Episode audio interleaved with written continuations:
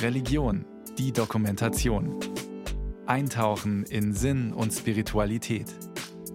Ein Podcast von Bayern 2.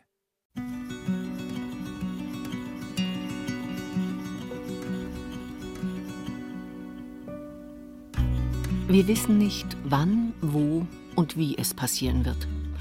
Gewiss ist nur eins, das Leben ist endlich.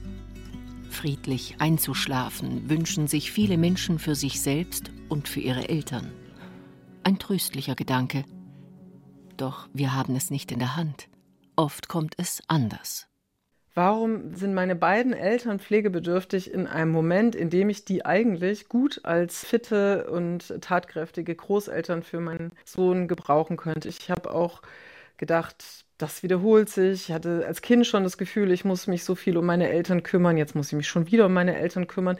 Ich habe mir gewünscht, dass dieser Kelch an mir vorbeigeht oder ich habe mir auch gewünscht, es gäbe einen schnellen, friedlichen Tod. Erzählt Marin Wurster. Es war der Moment, als sie ihre Eltern in Süddeutschland besucht hat und feststellte, dass sie im Alltag nicht mehr gut zurechtkommen. Da hatte die Mutter bereits Demenz und der Vater erkrankte an Krebs. Die Tochter holt beide nach Berlin und bringt sie in einem Pflegeheim unter.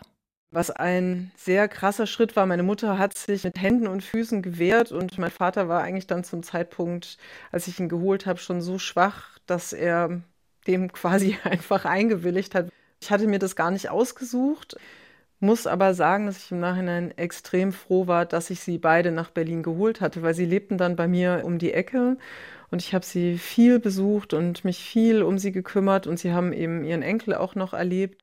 Zwei Jahre konnten die Eltern noch zusammen in einer Wohngemeinschaft und dann im stationären Bereich leben. Und dennoch ich habe sehr gehadert am Anfang, weil es war unglaublich anstrengend, meine Eltern zu holen, unglaublich anstrengend, auch immer mit dieser Frage des Sterbens konfrontiert zu sein.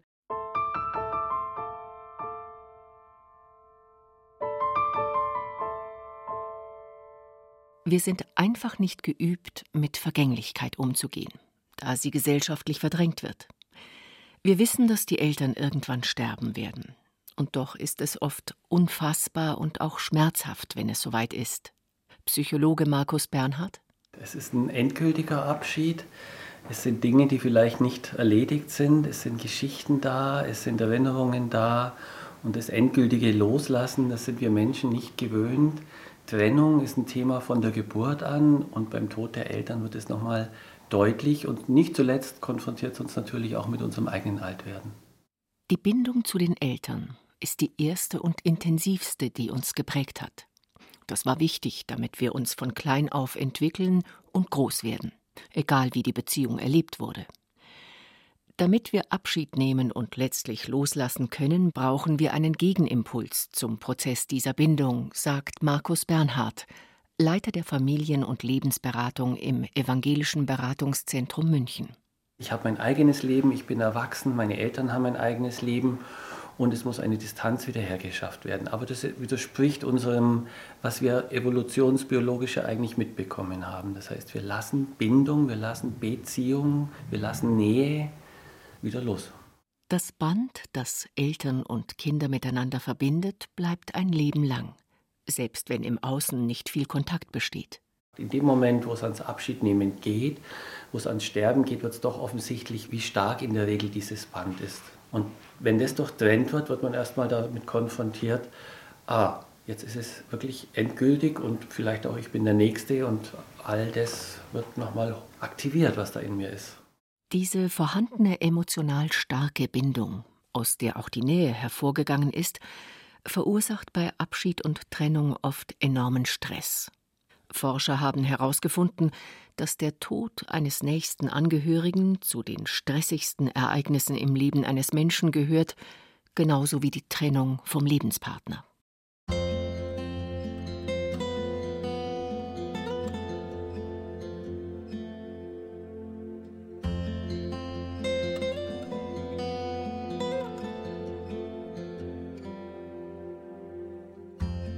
Seine großzügige und liebevolle Art mochte Marin Wurster sehr. Sie hat immer schon eine große Nähe zu ihrem Vater gespürt. Beide sind sich sehr ähnlich und haben sich gut verstanden. Also mein Vater war sehr interessiert an der Welt. Er hatte ganz feine Antennen. Manchmal ist er mit der Welt deswegen aber auch nicht so gut zurechtgekommen, was ich dann auch wieder ein bisschen bei mir spüre. Und wir konnten uns sehr gut austauschen, so über Zwischenmenschliches, auch über Politisches, über die Art, wie wir die Welt sozusagen beobachtet haben. Aber ich habe sicherlich auch einige schwierige Themen von meinem Vater mitbekommen. Also mein Vater hat ja Zeit seines Lebens bis auf die letzten Monate zum Beispiel getrunken. Und auch mein Leben war geprägt von immer der Frage nach Sucht. Also das ist was, was ich mitbekommen habe und wo ich immer meinen Vater in mir selber habe schwingen spüren. Marin Wurster kennt die beiden Seiten ihres Vaters, die zugewandte und die abgewandte, wenn er wieder getrunken hatte.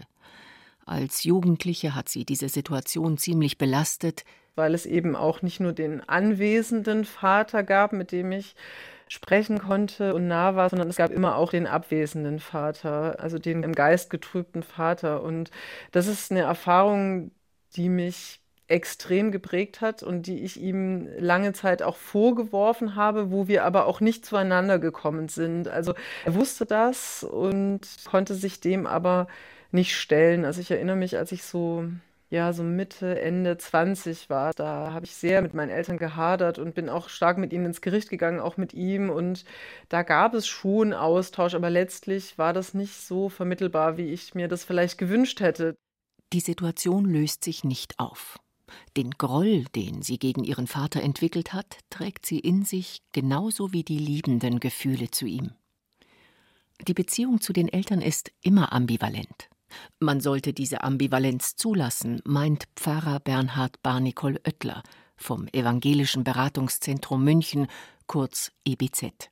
Wenn ich mich erinnere, da gab es diese Szenen, diese Momente, diese Atmosphären, die ganz schrecklich für mich waren. Aber ich bin der Überzeugung, weil sonst hätte ich als Kind nicht überleben können, es gab daneben sicher auch äh, Momente der Fürsorge, des sich Kümmerns, ich bin immer skeptisch, wenn Menschen von ihrer Kindheit erzählen und dann es nur schrecklich war. Ich bin aber auch skeptisch, wenn Menschen von ihrer Kindheit erzählen, wo es überhaupt keine Probleme gegeben hat. Kann ich mir auch nicht so recht ja. vorstellen. Ich glaube, da wird immer was ausgeblendet. Und ich glaube, erwachsen und reif bin ich dann, wenn ich diese Ambivalenzen innerlich zulassen kann. Dann steht man stabil im Leben, so Barnicole Oettler. Er ist für die pastoralpsychologische Beratung und Supervision zuständig und leitet zusammen mit Psychologe Markus Bernhard das EBZ. Nichts ist perfekt im Leben und jeder macht Fehler. Das gilt auch für Eltern. Sie geben das, was sie geben können. Hilfreich ist es, sich klarzumachen, dass auch die Eltern wie der Kinder ihre Eltern waren. Und wenn man sich dann vorstellt, unter welchen Bedingungen sie Kinder waren, aufgewachsen sind, wird einem ja vielleicht manches verständlich. Und ich finde, es gibt dann auch so eine Milde in der Beurteilung, dass man mehr Verständnis haben kann, warum die so waren, wie ich sie dann als Eltern erlebt habe. Ja? Ich habe was mhm. verstanden und muss deshalb nicht mehr so hart urteilen. Man kann die Ambivalenz in den Blick nehmen. Der britische Kinderarzt und Psychoanalytiker Donald Winnicott formulierte In der Erziehung und in der Begleitung gibt es nur ein Gut genug. Das muss man sich wirklich immer wieder sagen, erklärt der Theologe. Gut genug und das ist alles andere als perfekt.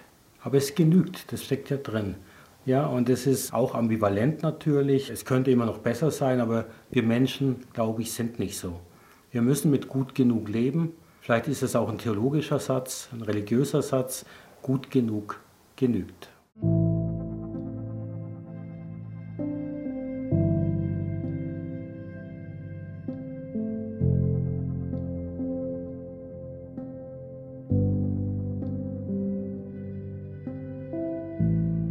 Marins Vater geht es plötzlich schlecht.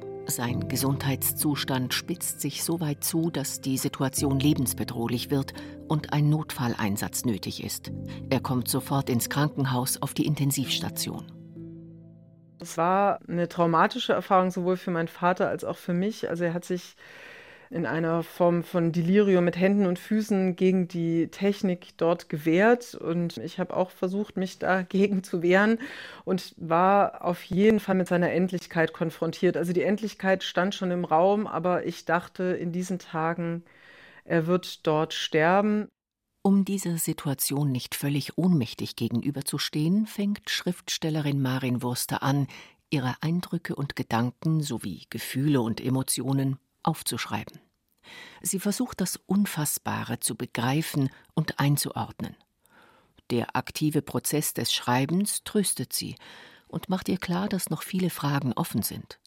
Sie möchte mehr über die Familiengeschichte wissen und verstehen.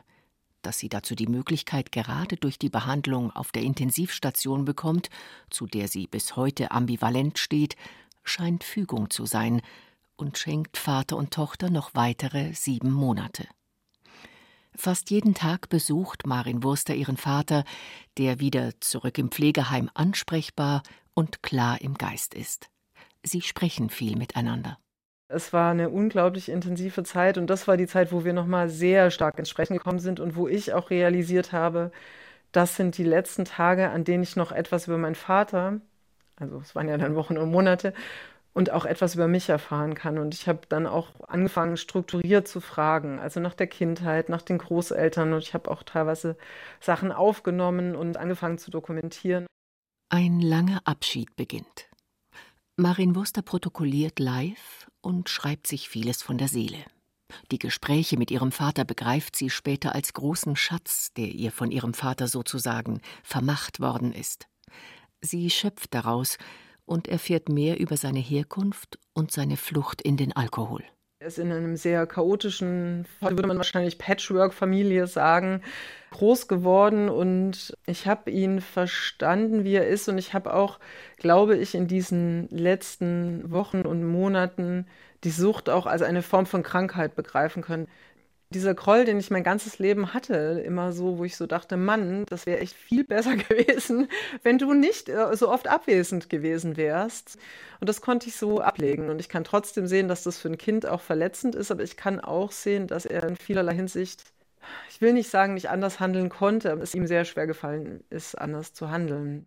Miteinander sprechen kann Menschen wieder näher zusammenbringen und ermöglichen, sich mit dem anderen zu versöhnen und inneren Frieden zu finden. Beides braucht Zeit. Lebensübergänge im Erwachsenenalter wie heiraten, vielleicht Eltern werden, die Lebensmitte, in Rente gehen, können da eine gute Gelegenheit sein. Es sind Zeitpunkte, noch einmal Bilanz zu ziehen. Und vielleicht ist es auch der Moment zu überlegen, ist da noch etwas, das ich mit den Eltern klären oder besprechen möchte?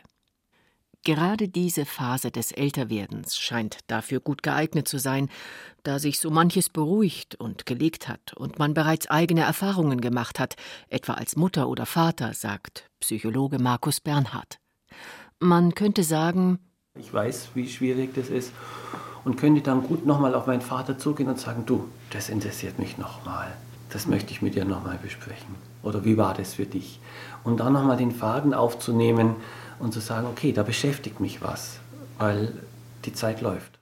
Wenn man den Impuls verspürt, sich auszusöhnen, sollte man bei Zeiten damit beginnen und diesen Wunsch nicht auf den letzten Moment des Sterbens schieben.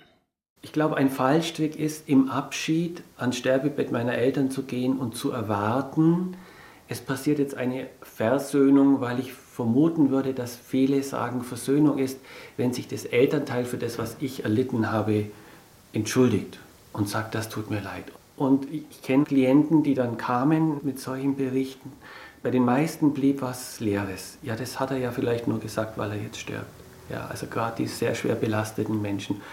Man sollte das Versöhnen nicht über den Abschied selber stellen und schauen, was ist für die Versöhnung notwendig, wenn es realistisch nicht mehr möglich ist, weil die Zeit einfach nicht reicht oder die Kompetenz des Gehirns nicht mehr da ist, dass das machen kann, dann zu sagen, was brauche ich, um mich auszusöhnen, um meinen Frieden zu finden.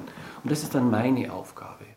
Versöhnung ist ein philosophischer und theologischer Begriff, den die Psychologie und auch wir im Alltag benutzen.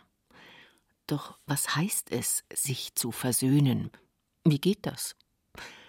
Ein wichtiger Schritt ist, sich und andere anzuerkennen die Anerkennung von dem Menschen eben so, wie er ist und die Anerkennung auch für mich, so wie ich bin, wenn ich es von meinem Elternteil nicht bekomme. Ich kann mich auch anerkennen und kann sagen, ja, und ich bin so und es ist gut so. Es gibt aber noch zwei weitere Schritte, die es braucht, um sich zu versöhnen. Man spricht von Akzeptanz und Annahme, also von dem, was ist und wie es ist. Für Pfarrer Bernhard Barnikol Oettler heißt das, es darf sein, was ist. Und dann kann ganz vieles sein. Äh, Ärger, Wut, Trauer, ähm, Fürsorge, Liebe, dass es da sein darf. Das, finde ich, wäre für mich ein Begriff, mit dem ich sehr gut leben könnte, den ich für realitätsnah halte, den ich für, für die Seele wirklich wunderbar finde, wenn das äh, einfach da sein darf, was ist.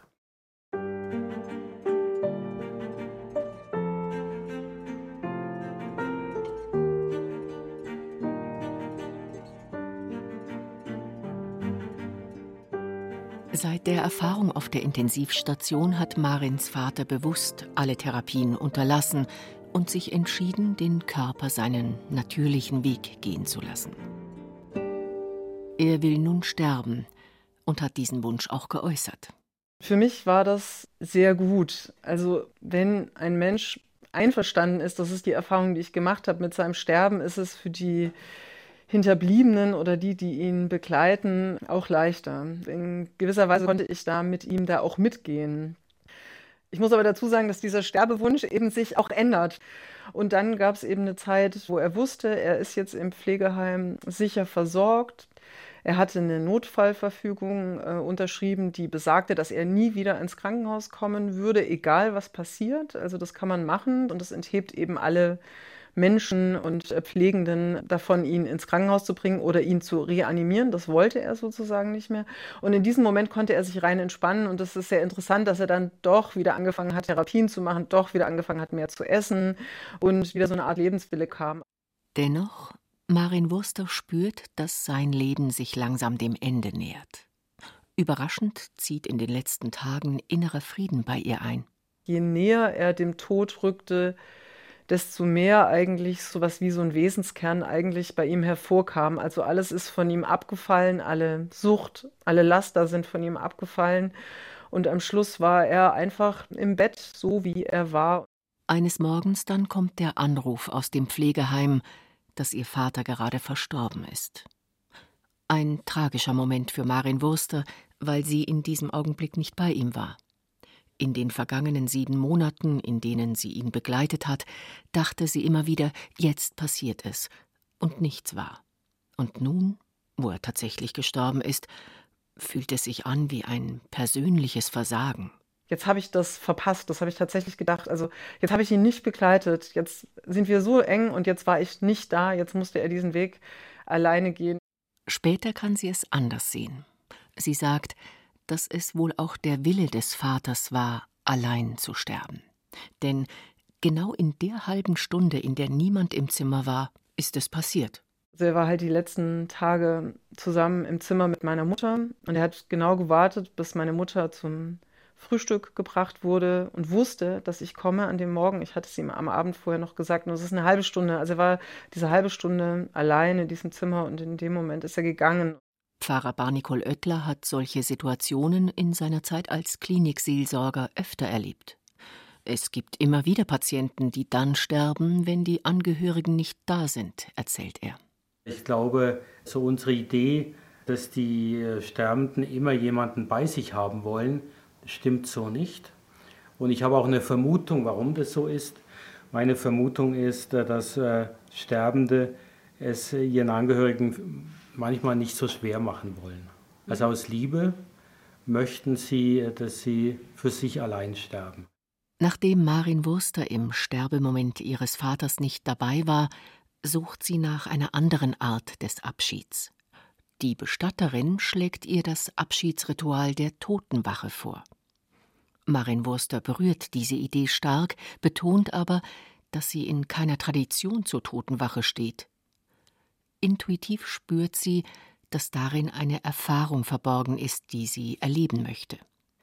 Drei Tage und zwei Nächte lang verbringt sie mit ihrem Vater, der im Pflegeheim aufgebahrt ist. Für Marin Wurster beginnt eine sogenannte zeitlose Zeit. Man ist in diesem Zimmer und meine Wahrnehmung war ganz fein auch. Und ich konnte spüren und sehen, übertragen, das ist jetzt eine übertragene Beschreibung, dass andere anwesend sind und dass die Seele geht. Ich bin ganz sicher, dass die Seele in einen anderen Zustand geht und dass sie auch erwartet wird. Anders kann ich das nicht beschreiben. Sie begleitet ihren Vater in diesem Zimmer. Sie schläft auch dort und träumt von ihm.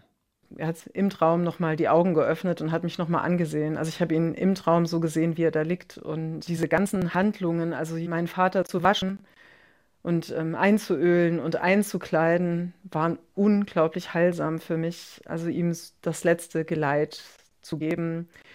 Weil nach diesen drei Tagen kommt der Alltag und dann kommen die Formalitäten und dann muss man sich um das Grab und um die Verwandten und um alle möglichen kümmern. Und diese drei Tage waren eine Auszeit. Also ich konnte weinen, ich hatte das Gefühl, ich kann weinen, solange ich möchte und ich kann ihm auch nochmal alles sagen, solange ich möchte. Ich habe alle Zeit der Welt. Während der Totenwache steigen viele Bilder und Erinnerungen aus dem gemeinsamen Leben mit ihrem Vater in ihr hoch. Oft waren es gar nicht so die besonderen Momente, der besondere Urlaub oder das besondere Weihnachtsfest, sondern als Erinnerungen in dieser Totenwache sind mir oft sehr banale, ganz einfache Sachen gekommen, irgendwie mal auf so einem Schulfest oder wie wir mal einen Spaziergang gemacht haben und vom Weg abgewichen sind. Es sind die Momente in ihrer Schlichtheit, die sie jetzt dankbar annehmen kann. Endlich kann sie formulieren, was sie immer schon empfunden hat. Er war ein toller Vater, sagt sie, und ist den Tränen nahe. Auch ihr damals fünfjähriger Sohn hatte einen guten Draht zu ihm. Die Bestatterin bestärkt Marin Wurster darin, auch ihren Sohn am Abschied teilhaben zu lassen. Sie meinte eben, wenn man die Kinder so extrem fernhält von diesen ganzen Vorgängen, dass in ihrer Fantasie oft viel schlimmere Dinge geschehen, als tatsächlich geschehen. Und ich bin sehr froh, dass ich die Bestatterin hatte, weil sie es ihm auch wirklich dann wunderbar erklärt hat, dass Opa sein Erdenkleid ablegt und über den Regenbogen auf die Himmelswiese geht, was ich ein sehr schönes Bild fand. Und er wollte dann auch zur Totenwache kommen und seinen Opa sehen und hat Bilder mitgebracht und Blumen und wir haben dann so ein bisschen dekoriert. Das war ganz gut, erstmal was zu tun und er war erst zurückhaltend, ich habe aber im Laufe der Zeit gemerkt, dass er das als sehr natürlich empfunden hat. Also beim zweiten Mal, als ich ihn dazugeholt habe, hatte er dann schon sein Skateboard dabei und ist dann da so um das Sterbebett so rumgeskatet. Gegen Ende der Totenwache ist Marin Wurster allein im Zimmer, als sich plötzlich etwas verändert. Ist es der Zustand, die Energie oder die Atmosphäre? Was nimmt sie wahr? Ich hatte den ersten Tag und die erste Nacht das Gefühl, er ist noch da. Alles, was ich sage, hört er. Alles ist noch real hier. Und dann gab es eben dieses Gefühl, dass etwas geht und dass auch andere Energien, sage ich mal, anwesend sind. Und dann hatte ich auch das Gefühl, jetzt ist etwas wie abgeschlossen. Und es ist mir auch sehr leicht gefallen, dann den Körper in den Sarg gehen zu sehen und den Sarg zu machen zu sehen, weil ich das Gefühl hatte, das ist tatsächlich eine Höhle, die übrig geblieben ist jetzt.